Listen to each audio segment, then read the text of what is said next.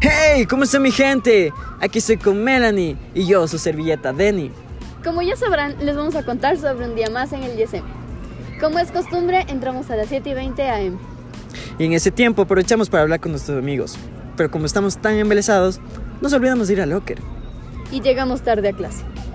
Bueno, durante clases prestamos atención y de vez en cuando participamos. Y justo cuando es recreos, todos salen corriendo y despavoridos. Y se reúnen con sus amigos. Para el chisme. Nunca es malo. Cuando el recreo se acaba, todo el mundo corre a los lockers. Y entramos a clases todos sudados y cansados. Sí, es cierto. Y ya en clases, de nuevo viene la misma historia, solo que un poco más aburrida. Y al final salimos de la cárcel. ¡Ay, digo, colegio! Mm, y si quieres, te quedas a los extras y si no, te vas a la casa. Y, eso, es todo, amigos. Hasta, la próxima.